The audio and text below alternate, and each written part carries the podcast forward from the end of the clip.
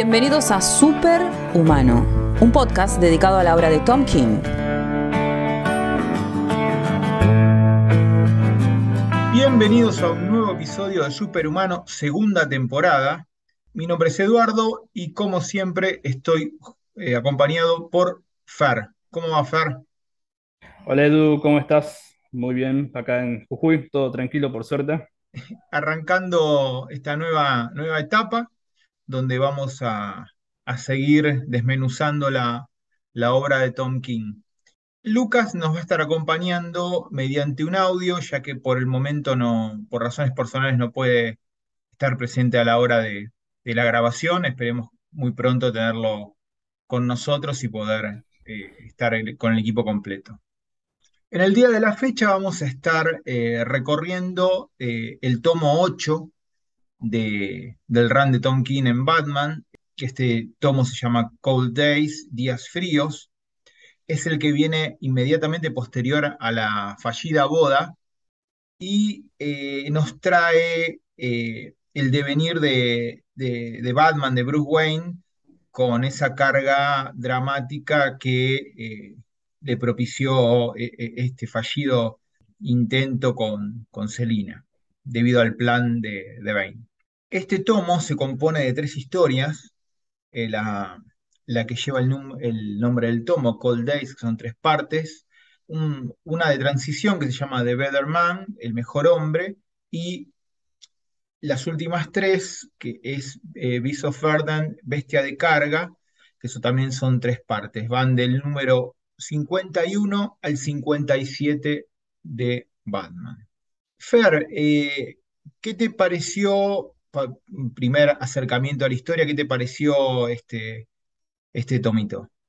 La verdad es muy, muy completo. Y esta historia, la de la primera que es Días Fríos, eh, también es mi favorita de la que habrá escrito alguna vez Tom King, por todas esas referencias bíblicas que tiene, un Bruce totalmente perdido, como diría él mismo después, tocando fondo, perdiendo el control, pidiendo ayuda. Es realmente una historia muy buena, que, que a pesar de no tener tanta acción, se destaca bastante.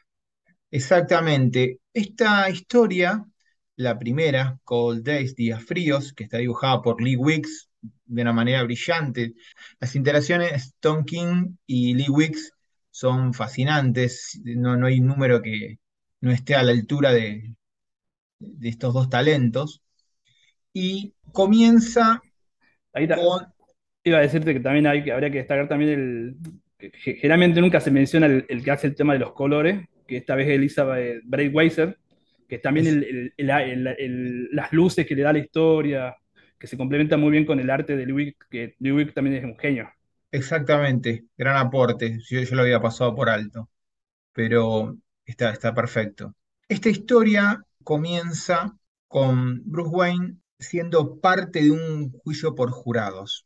Se sorprenden al verlo llegar porque generalmente la gente de, de su estatus puede evadir esas responsabilidades, sin embargo él está ahí y vamos a ver por qué está ahí. El juicio es a Mr. Freeze por el asesinato de tres mujeres. Eh, todos los indicios dan cuenta de que es una es labor de, de Freeze por la, baja en la temperatura corporal de las víctimas. Bruce comienza a interactuar de a poco con, con el resto de, de las personas del jurado en esas deliberaciones que, tienen eh, donde él es el único que está en contra de acusar a Frizz. ¿Por qué? Porque esta historia se juega en dos momentos, en el, lo que sería el presente, que es el juicio, y cómo se llegó al juicio. Frizz es, eh, es capturado por Batman y de una forma muy violenta. Le, saca la, confesión. A los golpes, un Batman totalmente desbocado, se nota que, que está fuera de sí. Y que él deduce que es Freeze por lo que dijimos, la, baja de temperatura. Quiero decir que este es un juicio especial, estilo de la ley y el orden, aunque a mí me recuerda también ese juicio que, de Homero cuando hacía de jugar en Los Simpsons, cuando, cuando lo culpaban a Freddy, el sobrino del alcalde diamante, y y que todas las pruebas lo condenaban a Freddy y que lo único que se ponía era Homero. Claro, bueno. Obviamente que los intereses son muy distintos, pero hay cierto parecido ahí. Sí, eh, está buena la referencia, también está, eh, hace referencia también a la película Do- eh, 12 hombres en pugna, donde hay un, un caso en el cual eh, hay una sola persona que está en contra del veredicto, tiene que tratar de ir cambiando el parecer del resto. Esta historia está muy buena, a, mí me, gustó mucho porque tenemos el accionar violento de Batman y a su vez Bruce Wayne, eh, como si fueran dos entidades diferentes, tratando de deshacer la acción que lleva a Freeze a, a prisión. No te iba a decir que est- estas historias cortas siempre le quedan muy bien a Tom. Historia en la que casi no hay nada de acción, pero que te logra mantener pendiente siempre de la historia. Le quedan muy bien a Tom siempre este tipo de historias. Claro, eh, se maneja mucha tensión en, ambientes cerrados. O fíjate que lo que es abierto es generalmente violencia, no hay demasiado, y, y toda la acción, lo que sería la acción dramática, se centra en un ambiente cerrado, eh, que, sería el- el- donde deliberan, donde delibera el jurado.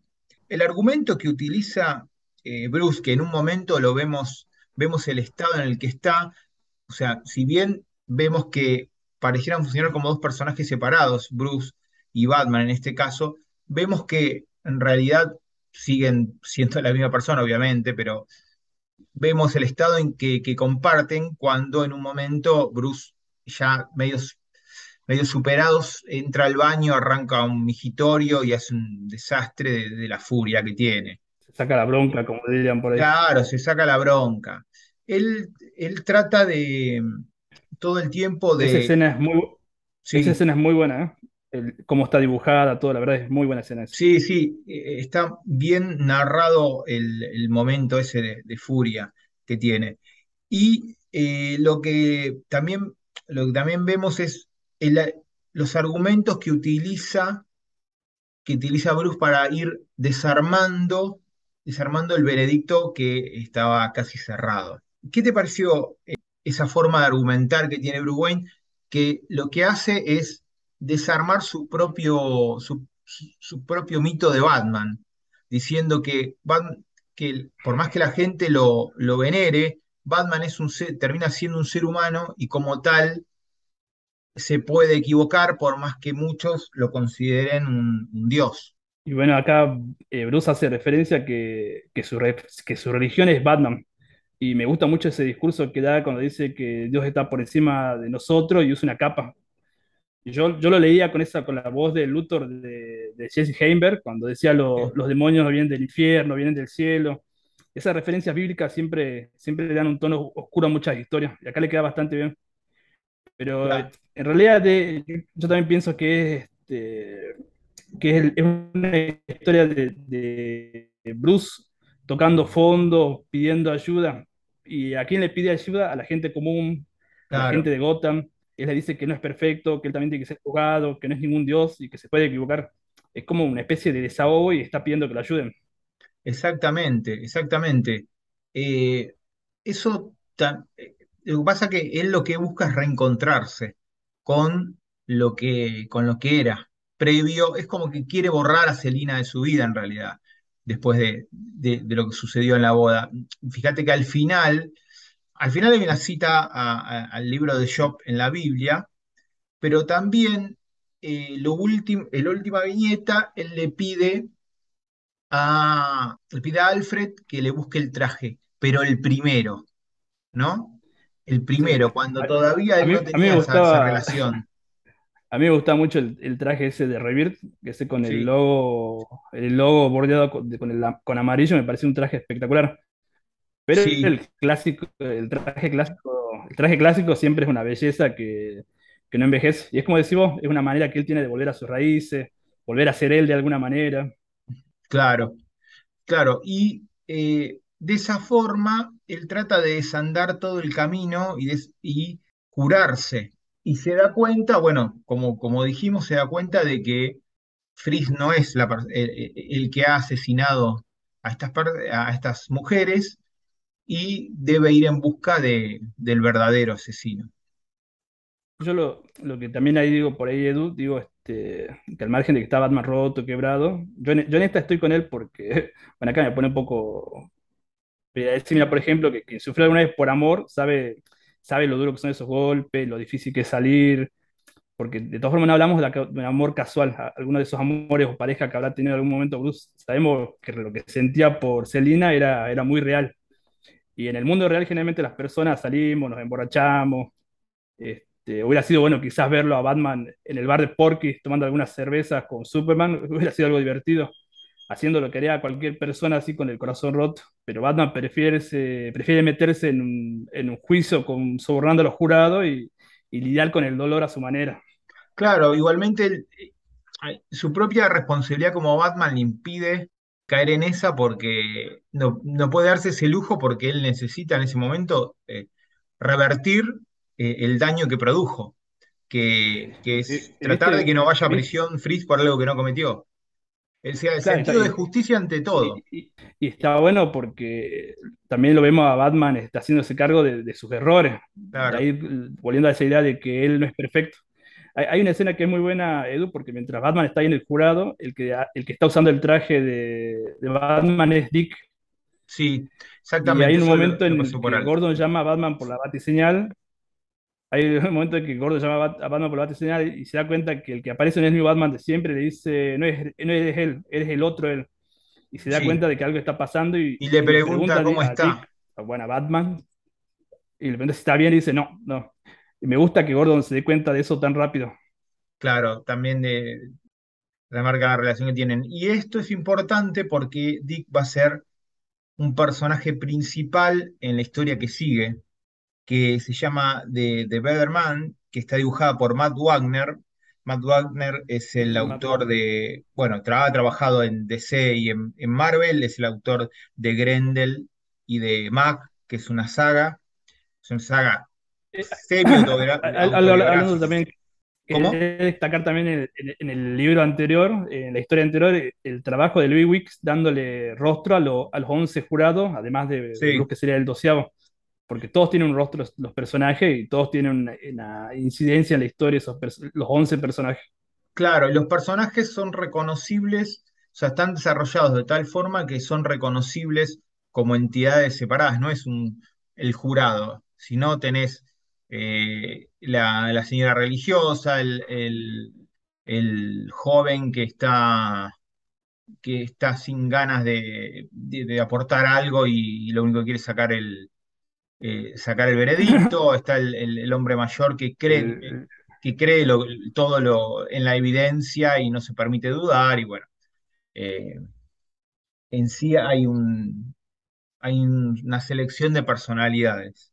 El- la segunda historia de Better Man, que es una historia como de transición, porque ocupa solamente un número, ya nos trae el dúo de vuelta de eh, Dick como Nightwing y Batman que en la búsqueda de ver quién, eh, quién es el verdadero, el verdadero asesino, se enfrentan a una serie de villanos de la D prácticamente, que eh, son derrotados con, con facilidad. eh, hasta mismo eh, Dick se permite hacer bromas todo el tiempo, porque esta historia, lo que, sí, no, te decía que nuevamente lo tenemos todos haciendo uso de esos legendarios villanos de Batman, como el hombre, el edredón loco creo que es uno, sí, eh, ¿cómo se llama? El, el de, la, de los condimentos, sí, el, el que tira sí, condimentos, ¿cómo se llama? el Condiment eh, bueno, y, de- en realidad están ahí eh, para dejarse la servida a Dick para que meta algún chiste, digamos. Claro, Lo que hace porque que sea una historia de dentro todo muy divertida. el corazón de la historia, esta historia cuenta en paralelo dos subtramas que serían el momento en que Dick pierde a los padres y, y Bruce lo adopta, y esa transición de huérfano a ser parte de la familia Wayne, y, y- y por lo que pasa un chico cuando pierde a los padres, y Dick también como soporte y hasta como figura paternal en ciertos casos que trata de eh, lograr que, que- que Bruce eh, no se caiga, eh, que tenga un, un Claro, es como, es como decir esa idea de mostrar a Di- a Dick de niño por un lado y mostrar que Bruce estuvo ahí cuando él no necesitaba, cuando más lo necesitó Dick, y ahora que Bruce es el que necesita ayuda, Dick está presente a pesar del rechazo que, que recibe de parte de Bruce, porque no quiere saber nada con que lo ayuden. Y, y- y Exactamente. muestran por momentos que, que Dick de niño tampoco aceptaba ningún tipo de ayuda.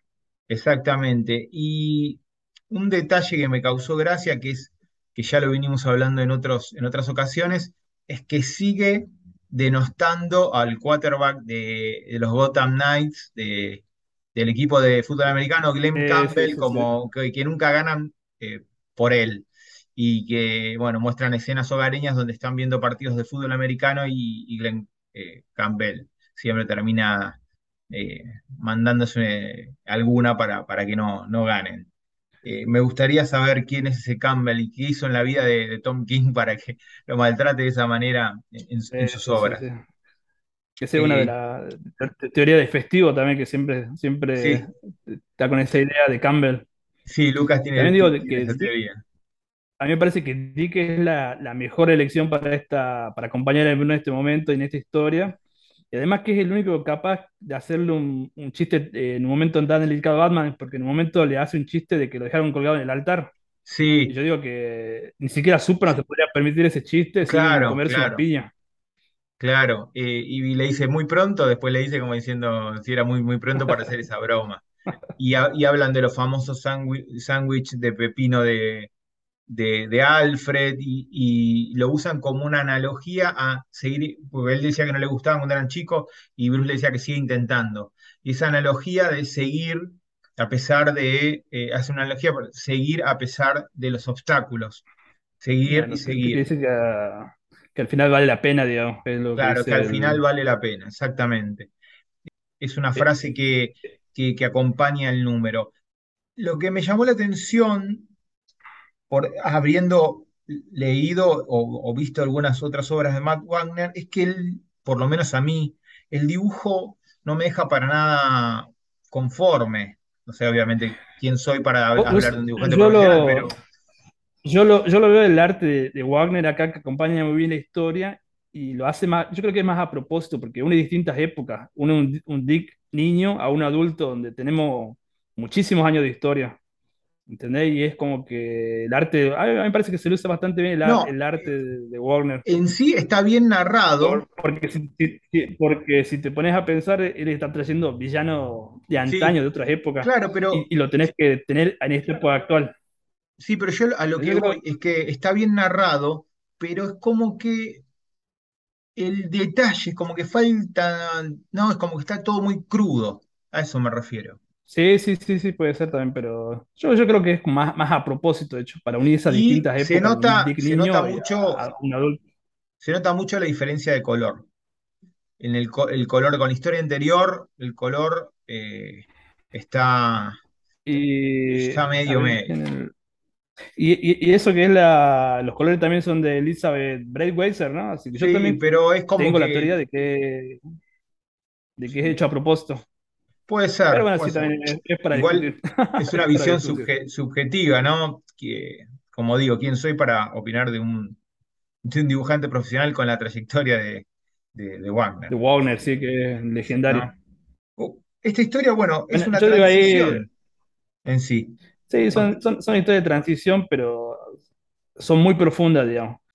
Claro, porque la- las dos siguientes historias son eh, acción pura, digamos, sin, sin descanso. Y bueno, y es otra historia de Batman lidiando con ese dolor, del dolor de la ruptura. Y, y yo sigo diciendo que para entender a Batman te tiene que haber roto el corazón alguna vez. Entonces, si te pasó, solamente vas a decir, "Eh, pobre Bat, le doy todo mi apoyo. Y uno entiende que siempre hay un dolor que va más allá del, del dolor físico, que es lo que quiere acá eh, demostrar Tom King. O sea, yo también a veces digo, bueno, me sigo haciendo el filósofo, digo, si fuera tan fácil salir de alguna ruptura amorosa, creo que no habría tantas historias, canciones, películas, poesía y tantas expresiones hablando de eso, ¿no?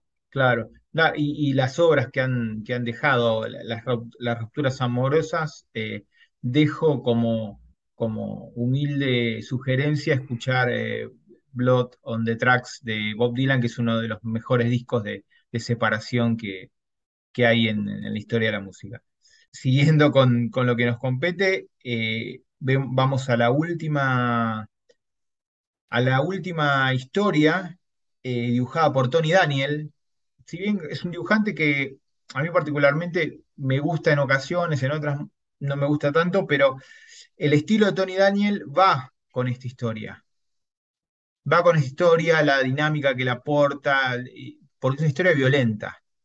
Es una Muy violenta, sí. Sí, sí, Y acá los colores son de Tommy Morey, que sigue trabajando con Batman hasta la actualidad, ¿no? Hasta ahora con que está Chip Zdarsky, sigue trabajando ah, los colores. Esa todavía, esta etapa todavía no, no la empecé, la de Zdarsky. A pesar que me gusta, y me gusta lo que ha hecho en Spider-Man también, pero no, todavía no, no, la empecé. Claro, los colores siguen siendo, eh, hasta la actualidad sigue siendo en el arco de Batman, sigue siendo de Tommy, Tommy Morey. No sé si es ah, Tommy o Tommy Sí, habría que ver qué nacionalidad tiene. Eh, eh, fallé en esa. Eh, Beast of Burden, Bestia de Carga, son tres partes, 55, 56, 57 en el run de Batman. Beast of Border debe ser, debe ser por la canción de, los Rolling Stones, ¿no? No, Hay una canción de los Stones que la, la, canción de los Stones usa esta, esta frase, este, esta, estas palabras, que es una forma de, mencionar eh, eh, es un común, a ver cómo decirlo. No, quiero ser tu bestia de carga. tipo, una, una, claro, una bestia de carga eh, también se puede, puede aplicar a, a, otros contextos. Eh, pero en esta historia también está orientado a la violencia, ¿no? a, partir de, a, partir de, esta historia, Edu, todo lo que va a seguir adelante es pura tensión. Porque es muy delicado, no sabes, no sabes qué va a pasar, no sabes quién puede morir, no sabes a dónde va la historia. Ahora ya es todo, realmente empieza un momento de mucha tensión en la historia de Batman. Exactamente, exactamente. Esta historia es la que empieza a desmoronar todo el castillo ¿no? de, la, de, Batman, que, de la mitología, de la historia de Batman que utiliza King para después volver a rearmarlo de, otra manera. Eh, lo, que decía es que este Piece of Barden nos trae también eh, una historia que se va contando, dos historias que se van contando, vemos un personaje que luego, luego vamos a saber que es, bueno, lo, vamos lo, intuimos y luego lo confirmamos, que es Anatoly eh, Kiasev, que es la Caje Bestia. Legendario, legendario Caje Bestia. Paro Starle, ¿no? Claro, las 10 noches de la bestia. Las 10 noches de la bestia, que es un tomo que generaciones de argentinos han tenido por las ediciones que se han encontrado. Eh, Pero es una historia legendaria. Es una historia legendaria. Acá vemos cómo va entrando, como, como Anatoly entra a Estados Unidos con un plan que no sabemos qué, cuál es, y por el otro lado tenemos a Batman y, y Nightwing que siguen en la búsqueda, siguen en la búsqueda. Es un número que va armando la tensión. Sí. ¿Viste que... No, no, te decía que era una, especie de regreso del dúo dinámico. Exactamente, el regreso del dúo dinámico. Que, eh, viste que, que, van construyendo la tensión, porque Anatoly viene con un plan que no sabes cuál es. Y, la, historia, la historia pasa, la historia, eh, eh, Dick funciona como un contrapeso para este Batman desbocado, y eh, la historia nos, tiene, nos trae un punto culmine cuando con Gordon en, el, en, una, en, una, terraza, en un, de, como siempre, las clásicas las clásicas historias de Batman de donde Gordon eh, encontrando a, a, Batman y a, bueno, y a Dick en, una, eh, en una, terraza, eh, están hablando y vemos qué, es lo que estaba buscando Anatoly cuando le dispara y, le pega un tiro en la cabeza a, Dick. Una escena muy fuerte. Una escena fuertísima porque lo, es, es, una viñeta que lo, que, ocupa una página, lo ves en primer plano, ves cómo, cómo entra la bala en el cráneo o cómo impacta, después vamos a, vamos a ver qué impacta. eso, eso después tiene toda una repercusión en, lo que es la historia individual de Nightwing, Claro, porque después en el número, claro, en el número de, él, él a raíz de eso va a perder la memoria, eh, va a perder la memoria y eh, lo que va a suceder es que se, se convierta en, en Rick eh, Grayson hasta que vuelva a recuperar y vuelva a ser, que es con el run de Bruno Redondo, Tom Taylor y, Bruno Redondo que, lo, está por editar eh, Omnipress. Eh, lo que tenemos el final, el tiro es en la cabeza, eh, ya no hay, no, no hay imágenes, sino texto donde Gordon llamando, llamando a, a los servicios médicos, todo el caos que, que se representa. Y luego volvemos a ver este, a este Batman que sin tener este contrapeso que, que se había convertido Dick se vuelve a descontrolar, a transformarse en una bestia, ¿no? En una bestia que quiere buscar el, quiere buscar la identidad, lo, lo- lo detecta rápidamente. Me gusta esa, no sé qué, viste esa viñeta donde, donde con pocas líneas eh, da, da a entender Alfred que, que encuentre a esa persona y que haga lo que tenga que hacer. O sea, está tan dolido Alfred con lo que pasó que no le sí, importa. porque es, un hijo para él. e- Claro, e- Es un hijo para Alfred este, Dick.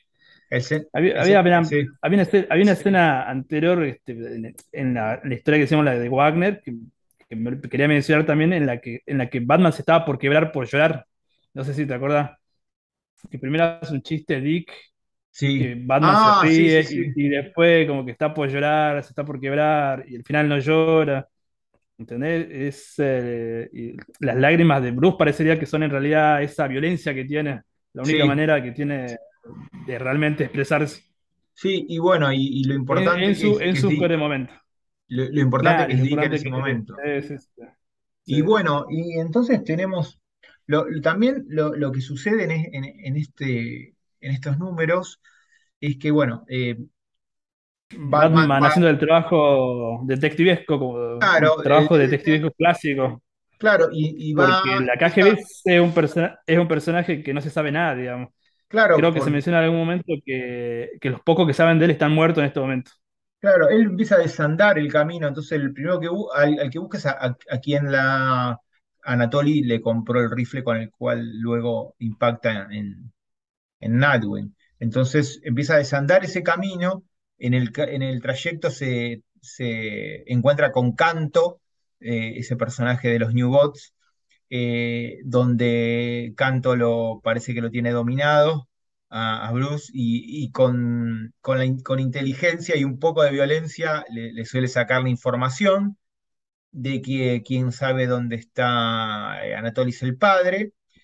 A su vez tenemos esta relación entre eh, Anatoly que vuelve a ver al padre en, en Rusia, en el medio de la nada, y, y bueno, y, y la relación que hay entre ellos, una relación de una violencia familiar, eh, entre el amor y la violencia El- y el padre criado. decepcionado, claro, claro, el padre decepcionado porque eh, la caja bestia se dejó arrancar el brazo y, y no cobró ningún tipo de venganza. De venganza, claro. eh, es una, es una relación totalmente complicada y violenta que, que culmina con eh, Anatoly pegándole un tiro en la frente al padre, eliminando a la última persona que puede saber dónde, dónde está, pero para eso tenemos una, tenemos una viñeta con a doble página, una doble página, mejor dicho, donde, donde Batman está caminando en la nieve, que después vemos que está todo, todo como golpeado porque el, eh, el tipo se metió en la KGB hasta encontrar la información donde vivía el padre de, de, Anatoly. Y lo vemos atravesando la, la- nieve con, en un, con esfuerzo sobrehumano, como una bestia de carga, digamos, como esos, esas mulas que las mandan cargadas a atravesar un terreno y, y llegando hasta donde eh, los- lo está esperando eh, Anatoly. Eh, eh, ¿qué, te parece el último número? Es- esa lucha es, tremenda, porque encima tenemos el juego, tenemos, tenemos una particularidad que recordarás que es algo que también hizo con, con Bane, que te va mostrando las dos eh, similitudes entre, entre las dos infancias, entre la de Anatoly y la de Bruce, por intermedio de una, de una historia, de una, de una fábula que como, bueno, como sabemos, está, eh, interpretada por animales, que leía tanto el padre de Bruce como el padre de Anatoly a, a sus hijos. Los animales y el pozo, creo que se llama la historia, ¿no? Sí, sí, sí, La sí. verdad que sí. dice por Alexander Nikolaevich Afanasiev. Eh, Sí, una, y una historia bastante, bastante medio, medio retorcida la la historia, ¿no? historia, la historia muy Sí, oscura, bastante, sí, esa, muy oscura, muy oscura. muy violenta, que es lo que une a, Bruce y Anatoly en cierta, cierto punto, porque si bien Bruce no, no era tratado de esa manera, él después recurre a la violencia y Anatoly vive y nace con esa violencia, que es, la que es también parte de la diferencia entre las dos, eh, las dos infancias, por más que haya un punto de Claro, conexión. y- claro, yo creo que ahí más que nada habla de la, de la que uno tiene que tener cierta astucia para, sobre- para sobrevivir, ¿no? Lo que a eso hace referencia a esta historia, que, los dos siempre se eh, de, de alguna manera sobrevivieron a pesar de todo.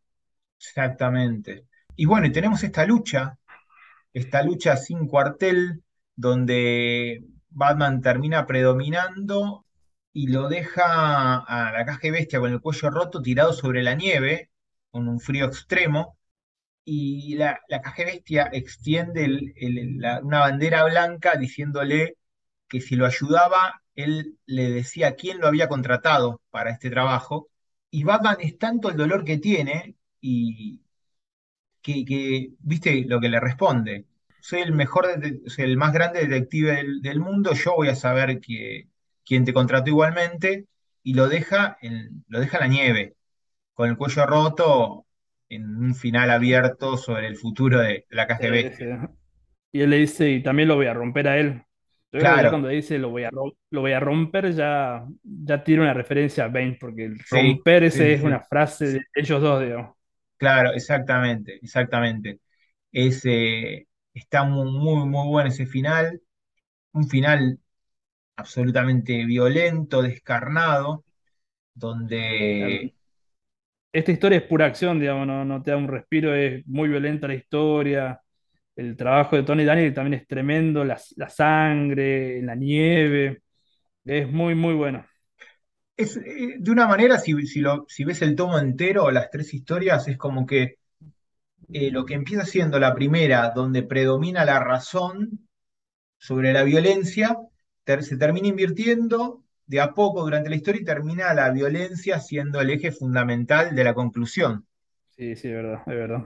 La verdad, todas las, las historias de este, de este tomo están conectadas, digamos, porque to- todo empieza con el juicio este de, de Freeze.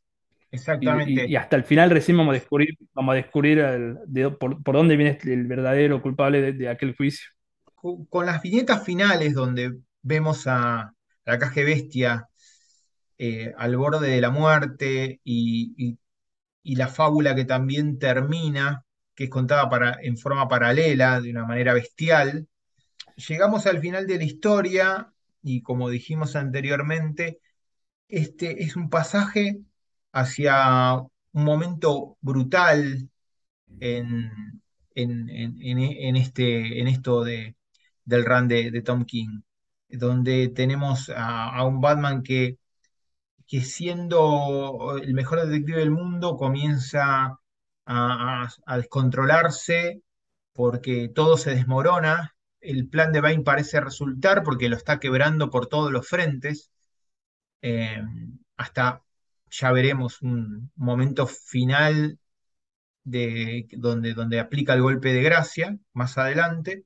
Dibujo de Miquel Janín y colores de Jordi Belair, que la verdad que son tremendos. el arte de Janín siempre es una, una delicia. Hay, hay pro- próxima. dobles que mete, sie- Sí, esas, esas páginas dobles que mete siempre, digamos, son tremendas. sí, sí, sí, sí. La- la- la- realmente Ja- Janine eh, es un buen ensamble con, en, este run de, Tom King. Fer, para ir cerrando, dándole un final a este episodio, ¿qué te pareció eh, en, general la historia? ¿no? Porque es una historia que eh, está dividida en tres historias, pero se puede englobar en, un solo hilo o un núcleo narrativo. No, la verdad que acá es, me parece excelente el trabajo. Las dos primeras historias también, a pesar de no tener acción, me parecen emotivas. Y la historia Día Frío de Lee con, con Donkey me parece de lo mejor que escribió alguna vez él. El juicio, las emociones, esas referencias bíblicas. Y la, y la siguiente historia también, a pesar del arte que no, se, no destacarse tanto, es, es muy emotiva la historia. Y, bueno, es todo tan emotivo y, y hace eso de ese uso de, la, de darle cierta felicidad, cierta tranquilidad a Batman para después arrebatárselo cuando le pegan el, el tiro a Dick. Exactamente. Y bueno, y después la, la, la, historia esta de la bestia de carga, que tiene una violencia eh, que es realmente es muy explícita y también es excelente historia. Exactamente. Por mi parte, lo que voy a decir es que eh, lo que vemos durante toda la historia es un Bruce que desnuda eh, sus propios miedos, la sensación de fracaso que, que lo ahoga, propio de, esta ruptura con Selina y, cómo va desarrollando, cómo se van desarrollando los hechos.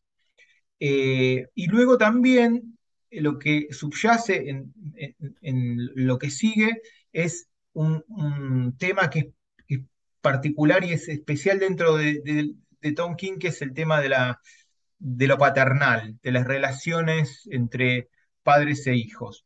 Lo vemos eh, entre eh, Dick y Bruce y lo, lo vemos Anatoly, su padre, y entre Bruce y Thomas. La historia es muy buena y, sirve también en, sí como transición a lo que vendrá.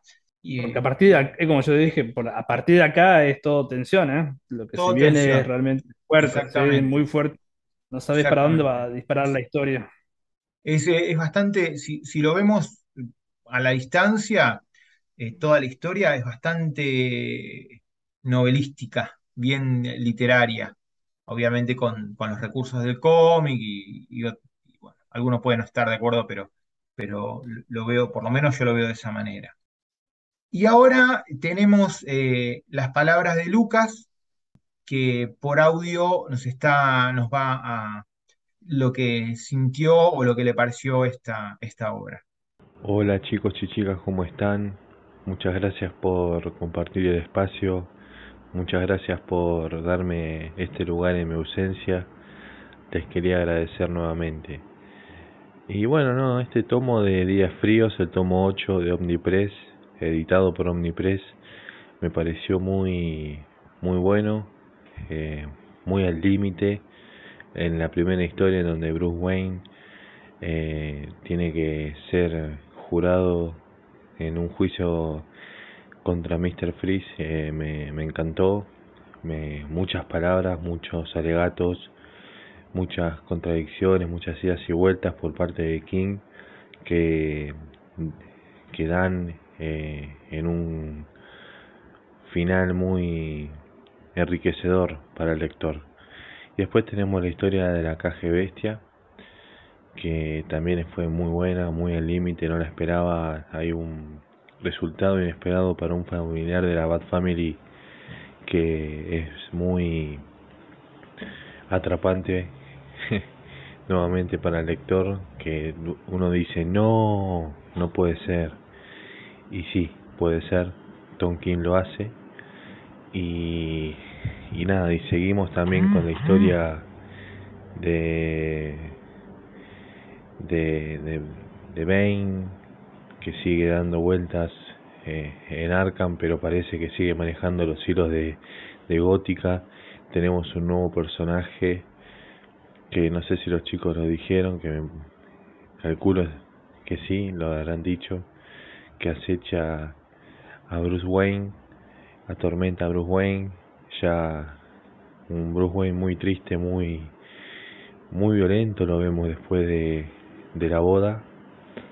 Este es un tomo muy muy violento con mucha mucha acción y y nada, tenemos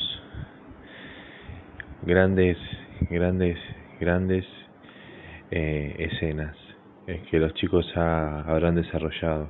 Espero que le, que le den una oportunidad primero a Tom Kim y después a este tomo que realmente yo diría que se puede leer autoconclusivamente, pero también tiene que ver con, con lo anterior leído, en la boda y demás.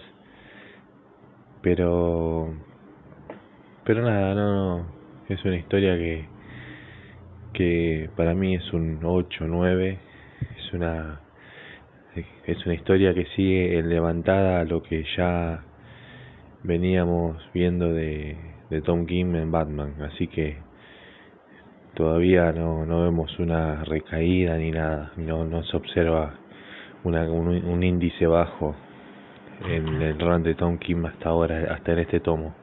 Y ya van ocho tomos y faltan tres, cuatro tomos para terminar el run y todavía no vemos una caída abrupta. Así que veremos cómo sigue todo.